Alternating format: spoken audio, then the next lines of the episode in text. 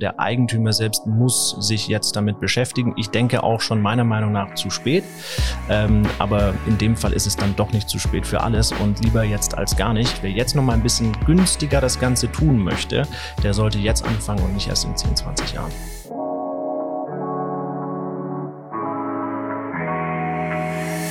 Immobilien Insider, der Engel und Völkers Podcast rund ums Thema Immobilien.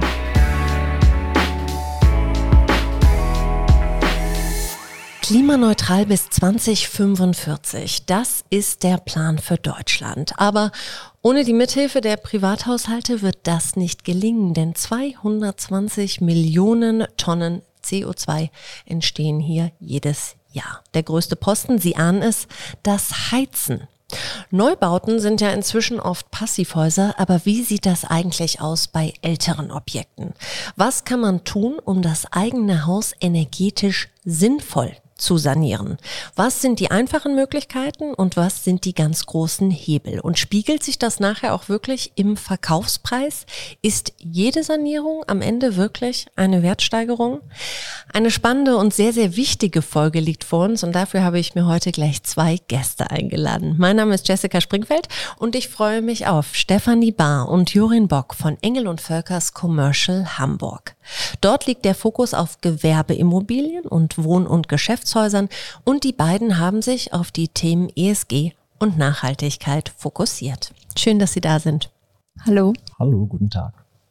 Erzählen Sie doch erstmal, seit wann ist das Thema ESG und Nachhaltigkeit überhaupt so relevant geworden in der Immobilienbranche? Ich meine, vor zehn Jahren hat vielleicht nicht jeder direkt gefragt, mit was wird denn hier ähm, geheizt. Da war das vielleicht einfach noch nicht so ein großes Thema. Wie sehen Sie das, Frau Bahr? Fühlt sich ein bisschen so an, als wenn die Themen jetzt erst so die letzten zwei, drei Jahre mehr in die Immobilienbranche drängen.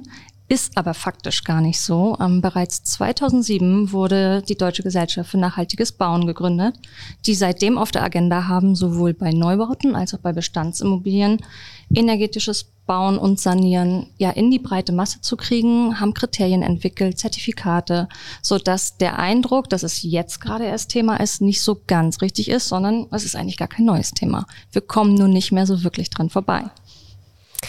Warum glauben Sie beide, dass das jetzt auch einfach immer relevanter wird für Käufer? Also wann merk, seit wann merken Sie auch, dass sozusagen die Käufer von anderen Seite sagen, Moment an sich tolles Objekt, tolle Immobilie, aber ich würde ganz gern den Energieausweis äh, zuerst mal sehen. Ist das heute so, Herr Bock?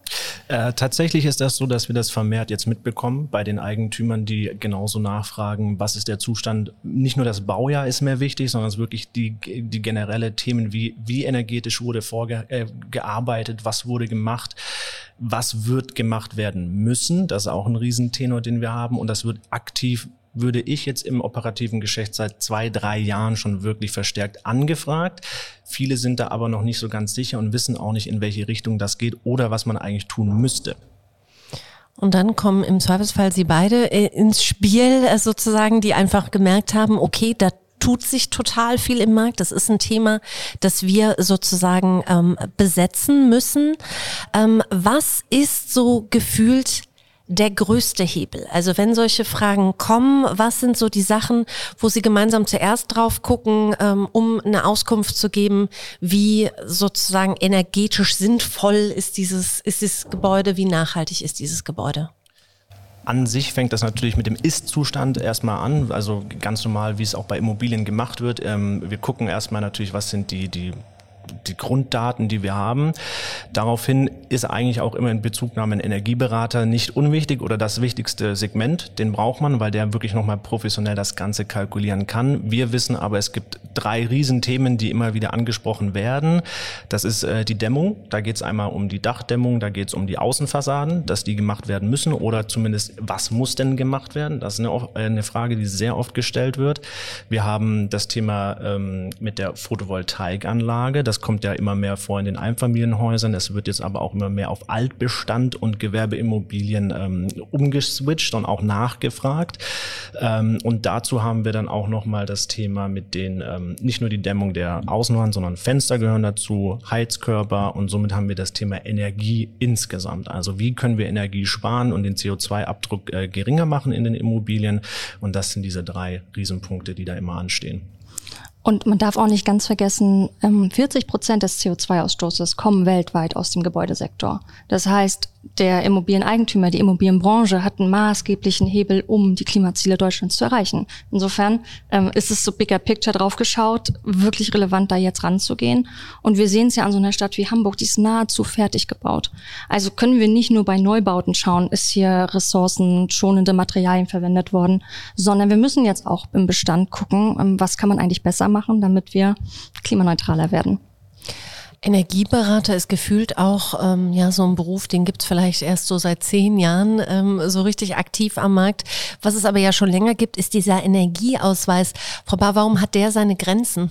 Ich glaube, es braucht ein ergänzendes Momentum. Und zwar ist es wirklich, dass der CO2-Ausstoß der Immobilie, das muss irgendwie eine Sollgröße werden, ein Kennwert werden, der integriert wird in der Immobilienwirtschaft. Das ist aktuell noch nicht so. Wahrscheinlich wird es sich dorthin in die nächsten Jahren hinentwickeln.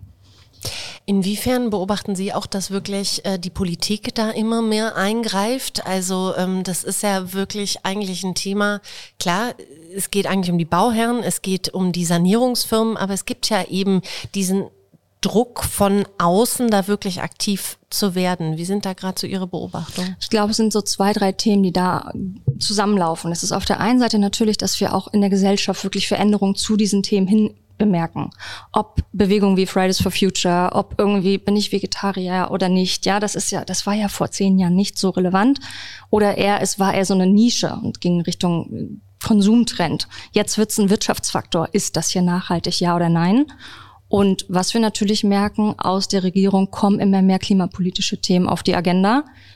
Photovoltaik, wir hatten es schon gerade als Thema, wird 2023 Pflicht sein in Hamburg bei Neubauten und ab 25 bei Dachsanierung. Also insofern kommt da etwas auf die Eigentümer zu, was wir mit im Blick haben müssen.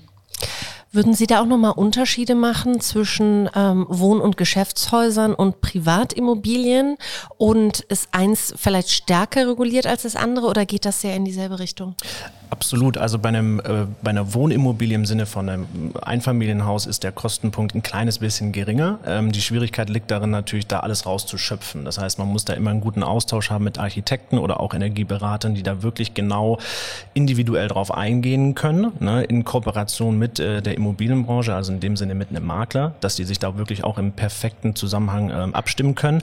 Bei den größeren Voluminas, also wenn wir von Portfolios sprechen, ist natürlich auch der, der, das Investment viel viel, höher. Das heißt, da geht man nicht einmal kurz mit dem Energieberater durch, sondern dann braucht man eigentlich schon ein kleines Team, das sich darauf auch spezialisiert. Und ähm, wir haben natürlich auch gewisse Fördermittel. Na, da haben wir die KfW, wir haben die BAFA, das, äh, das wurde 2020 auch nochmal stark an die Agenda gehängt. Wir haben aber auch steuerliche Vorteile für die Eigentümer. Also man muss sich da wirklich ähm, mit beschäftigen, weil, wie Frau Bader schon gesagt hat, wieder auch in die Richtung gehen, dass es ja vom Staat vorgegeben wird und wir handlungstätig werden müssen. Und auch dort ist es natürlich so maßgeblich erstmal von der Bundesregierung auf gewerbliche Immobilieneigentümer. Die privaten sind, das sind eher Empfehlungen aktuell. Da wird es im Moment ja noch nicht verpflichtend sein. Aber wenn wir ehrlich sind, ähm, werden wir wahrscheinlich die Energiewende nicht anders schaffen, als dass da wirklich alle an einem Strang ziehen. Jetzt haben wir schon ein paar Sachen gehört. Heizung, Wärmepumpe, Photovoltaik. Wir gehen die Sachen jetzt mal einzeln äh, durch. Ähm, als Investition ähm, sprechen wir zuerst mal über Heizung, einfach weil das gerade ein riesiges Thema ist. Speziell Gasheizung ähm, heißt in, dieser, in diesen Tagen teure Heizung. Wie sieht das da aus? Ähm, wie ist da der Markt? Ist das einer der größten Hebel, um wirklich die Immobilie energetisch nach vorne zu bringen, die Installation einer Wärmepumpe? Zum Beispiel, ja. Ähm, aktuell natürlich bekommen wir das verstärkt mit, mit den Gaspreisen, ähm, dass wir auch als deutscher Staat ziemlich abhängig sind von anderen Ländern, was natürlich jetzt auch mit diesem ganzen Thema versucht wird umzukrempeln, dass wir selber ökologisch Energie produzieren können und die hoffentlich auch selber ähm, verwerten.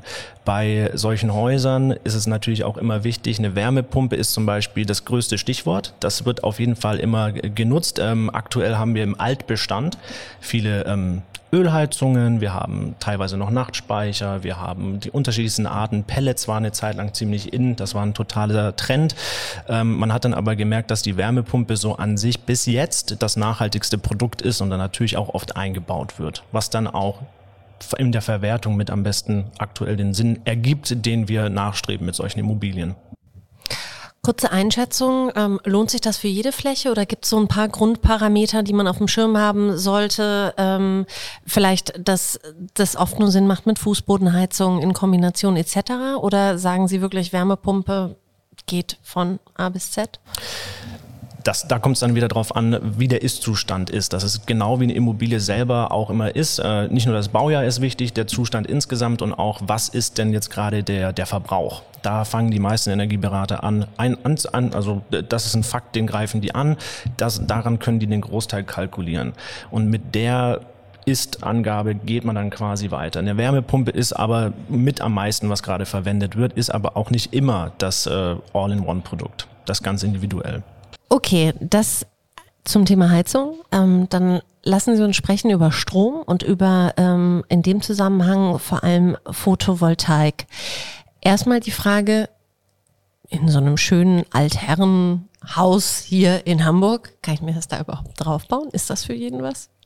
Sehr gute Frage. Ähm, es ist eine, ein großes Thema ist die Dachsanierung. Das heißt, wie in, intakt ist das Dach? Was muss man machen? Ist das intakt genug, um so, eine, so ein Gewicht zu halten? Und was bei Photovoltaikanlagen natürlich auch sehr wichtig ist, ist der Grad, also der Winkelgrad des Daches und die Beschattung. So, das sind so ein paar Faktoren, mit denen ähm, man so eine Photovoltaik ungefähr berechnen kann. Meistens sind die Flächen bei solchen schönen Altbauten immer ziemlich beschattet in Hamburg. Also man kriegt nicht so viel Einstrahlungsstunden, wie man sich das gerne vorstellen würde. Bei, bei Logistikzentren oder Supermärkten ist das zum Beispiel ein bisschen lukrativer, da macht das dann rein rechnerisch mehr Sinn. Aber es gibt beim Altbestand natürlich den Bedarf, weil man mit diesen ähm, Photovoltaikanlagen nicht nur eigenen Strom generiert, sondern den natürlich auch an seine Mieter anbieten kann. Und der ist aktuell und der wird in der Zukunft wahrscheinlich auch günstiger sein als das, was wir jetzt erwerben. Und so ist auch der Trend bei den ähm, ökologischen Energieanbietern, dass sie quasi da günstiger werden wollen, auch vom Staat gefördert. Was ich mich die ganze Zeit frage bei diesen ganzen Sachen Photovoltaik, aber auch Wärmepumpen, man braucht ja auch Leute, die das Ganze bauen und installieren. Ähm, Frau Bar, wie sieht's denn da gerade am Handwerkermarkt in Anführungsstrichen aus? Ist das, ist das ein Thema? Gibt es da einfach Engpässe? Also ohne die Themen Photovoltaik und Co. gibt es ja schon Engpässe am Handwerkermarkt seit zwei Jahren, drei Jahren, ich weiß es gar nicht so genau dafür jetzt nochmal Dachdecker zu besorgen und auch ähm, das Ganze drumherum, was es braucht, das ist das absolute Nadelöhr absolut im Moment. Wo wir natürlich irgendwie gerade schauen, es gibt gerade so Konsolidierung von Firmen, die genau das ja, hebeln wollen und sagen, wir kaufen uns kleine Handwerksbetriebe auf, damit wir dann die Handwerker selber im Hintergrund haben, um umzusetzen. Kostet im Moment alles Zeit und natürlich auch Geld. Also lieber frühzeitig anfangen. Ähm, das Thema ähm, ja, Strom und Wärme sind höre ich so ein bisschen raus, die großen Hebel, die man bedienen kann, um wirklich ähm, eine Immobilie nachhaltiger zu machen. Was sind denn weitere Maßnahmen? Was sind vielleicht so die kleineren Sachen, die man nicht unbedingt auf dem Schirm hat? Ja, da wird es ganz schön interessant. Da gibt es sehr, sehr, sehr viel kleine Details, die man äh, oder kleine Zahnrädchen, die man drehen kann. Ähm, von der Glühbirne, Heizungskörper bis hin zum Fenster selber kann man eigentlich alles irgendwie anfassen. Die Frage ist, wie hoch ist die Investition zu dem, was man als Ertrag dann erwirtschaftet? Und deswegen sind diese großen drei Punkte natürlich die Dämmung, das Dach mit dem Photovoltaik und dann äh, die Stromproduktion selbst. Ähm, weil bei einer Glühbirne ist es immer noch ein bisschen schwieriger. Das ist das kleinste Rad aktuell. Kann man machen, muss man dann aber nochmal durchkalkulieren, ob das im ersten Schritt schon einen Sinn ergibt.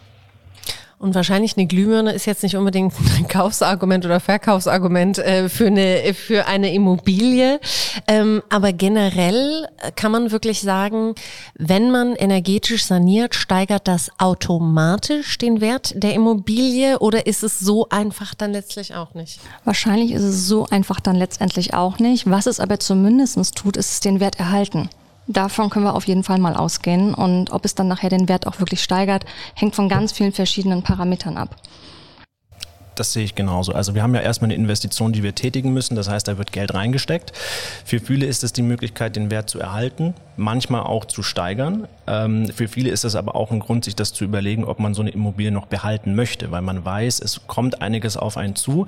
Man ist aber sich immer noch nicht so ganz sicher, wo geht die Reise hin. Wir haben sehr viele Bundesländer, die dann eine Vorreiterposition eingenommen haben. Da ist zum Beispiel Baden-Württemberg sehr stark unterwegs, die viele Vorgaben angeben, die, die, die Bauherren genauso wie der Altbestand äh, umsetzen muss.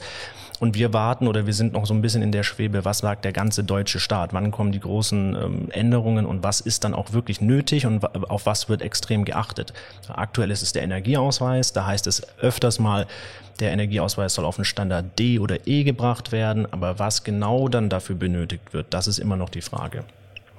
D oder E, das ist, glaube ich, für Leute, die sich nicht täglich damit beschäftigen, so ein bisschen ähm, schwammig. So ein Haus aus den 70ern, an dem nicht, an dem nicht viel gemacht wurde. Wo, welchen Buchstaben kriegt das sozusagen? Ja, auch wieder total individuell. Ähm, wenn ich das jetzt so aus der Hüfte schießen würde, dann wäre es wahrscheinlich ein ja, D könnte schon hinhauen. Aber tendenziell kann auch immer mal wieder ein E drunter rutschen. Es gibt ja auch noch niedrigere Zahlen oder Buchstaben. Ähm, das ist dann wieder nach Baujahr abhängig. Also da muss man drauf achten und ähm, am Ende des Tages ist es auch wieder der Ist-Zustand, weil manche haben in den 70ern super toll gearbeitet. Da haben wir auch Architekten, die schon 30, 40 Jahre vorausgedacht haben. Die haben da schon solche Dinge mit implementiert. Aber im Großteil, wenn es schnell gehen musste im Bau, dann hat man natürlich so ein paar kleine Lücken und die müssen jetzt quasi gefüllt werden, damit der Bestand ähm, energetisch und auch vom CO2-Abdruck einfach ein bisschen gesenkt wird. Wenn ich richtig informiert bin, dann geht so ein Energieausweis bis zum Buchstaben H. Wenn ich wirklich ein Haus mit dem, mit einem Energieausweis H sozusagen angeboten bekomme, über was sprechen wir da? Sind das dann die unsanierten Altbauten? Mit was habe ich da im Zweifelsfall zu kämpfen? Genau, richtig. Also bei dem Buchstabe H, das ist auch der letzte, den es da gibt, das ist ein unsanierter Altbau. Kann man sich so vorstellen, als wäre es dann ein altes Haus, ähm, wo wir Themen im Keller haben mit einer Feuchtigkeit. Es gibt wahrscheinlich Schwamm, Bock, wir haben alte Fenster, eine, eine Nachtspeicherheizung, also wirklich äh, alles auf einmal, was man an einem Haus so sich nicht als Käufer oder Eigentümer wünscht, weil man weiß, man muss noch einiges anfassen. Obacht also vor den hohen Buchstaben in Anführungsstrichen. Bei allen guten Absichten, Sie begleiten ja Kunden oft durch diesen Prozess, sei es Kauf oder Verkauf. Welche Stolpersteine beobachten Sie dabei ähm, oft? Gibt es so ein paar Sachen, wo Sie sagen, okay, das sollte eigentlich gesetzt sein, wenn man dieses Thema überhaupt mit auf dem Schirm ähm, hat? Nachhaltigkeit? Absolut. Ähm, ich glaube, das größte Problem, was wir haben, ist die Do-it-yourself-Mentalität, dass man das alles selber machen möchte. Wenn wir da bei einer Photovoltaikanlage anfangen, da gibt es unterschiedliche Produzenten, es gibt unterschiedliche Speichermedien, es gibt Chip-Probleme. Also das heißt, wir kriegen die auch diese Photovoltaikanlagen gar nicht mehr so einfach geliefert. Dann muss man das auch auf ein Dach draufbauen. Dann muss man das versichern. Also man sieht schon, da sind schon einige Punkte bei dem, nur bei der Photovoltaikanlage, die man quasi auch angreifen muss. Und man kennt das ganz oft, man möchte dann alles selber machen, weil es sich günstiger rechnet. Am Ende kommt es meistens dann aber viel, viel teurer, weil dann sieht man, da braucht man eine spezielle Versicherung oder mir ist da auf einmal so eine Photovoltaikpanel, ist mir äh, vom Dach runtergeflogen und dann wird das schon ganz schön teuer. Deswegen ist es da ähnlich wie bei den Immobilien, einen Experte oder einen Profi an die Hand zu nehmen. Am besten jemand, der beides fusioniert hat und dann auch wirklich von A bis Z alles beraten kann. Also nicht nur die Immobilie an sich im Ist-Zustand, sondern auch nochmal sagt, was muss energetisch gemacht werden und ähm, was auch den größten Effekt auf die, auf die Immobilie hat. Nicht nur was den, das Einsparen geht, sondern auch wirklich im Wert wir haben ein bisschen darüber gesprochen, ähm, dass Sie ähm, auch damit rechnen, dass da nochmal politische Änderungen kommen, dass da vielleicht nochmal Einfluss genommen wird ähm, von Seiten des Bundes oder ähm, der Länder. Wie kann ich mich denn da auf dem Laufenden halten? Also was scannen Sie sozusagen an Nachrichten, an Medien, um da auch wirklich Ihren Kunden immer so Pi mal Daumen sagen zu können, okay, das ist das, ähm, wo, das ist der Zeitpunkt, wo wir gerade stehen, vielleicht kommt noch ABC. Mhm. Gute Frage. Also natürlich sind wir auch nah an den Medien dran und haben da auch unsere Quellen, um einfach frühzeitig informiert zu sein, sind in verschiedenen Verbänden, um auch dort frühzeitig zu erkennen, in welche Richtung geht es. Und das ist natürlich das, wovon nachher der Kunde profitiert. Wir sind dann beratend an der Seite, haben das Bigger Picture im Blick und die ein oder andere Information, um einfach durch diesen Dschungel ein bisschen mehr guiden zu können, als wenn man als Autonomalverbraucher versucht, da irgendwie durchzusehen. Wohin geht es? Ähm, lassen Sie uns am, am Ende nochmal einen Blick in die Zukunft wagen. Ähm, das Thema ESG, energetische Sanieren, wo stehen wir da in fünf bis zehn Jahren? Was glauben Sie?